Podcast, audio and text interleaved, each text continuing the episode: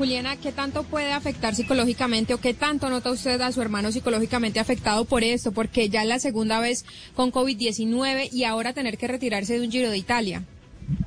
Bueno, yo pienso que es algo complicado, pues él se él es una persona que se muestra muy fuerte y pues obviamente también por darnos tranquilidad a nosotros, pero es muy complicado que las cosas, eh, pues en el Giro para nadie es un secreto que no le han salido eh, como lo esperábamos. Eh, entonces es un poco frustrante tener que abandonar una carrera por cuestiones médicas eh, y pues uno nos esperaba eso, porque pues supuestamente eh, al que le daba no le volvía a dar, o eso era lo que nosotros teníamos pensado,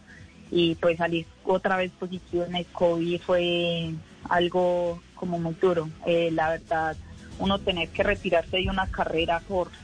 por esas cuestiones es muy, muy complicado, pero igual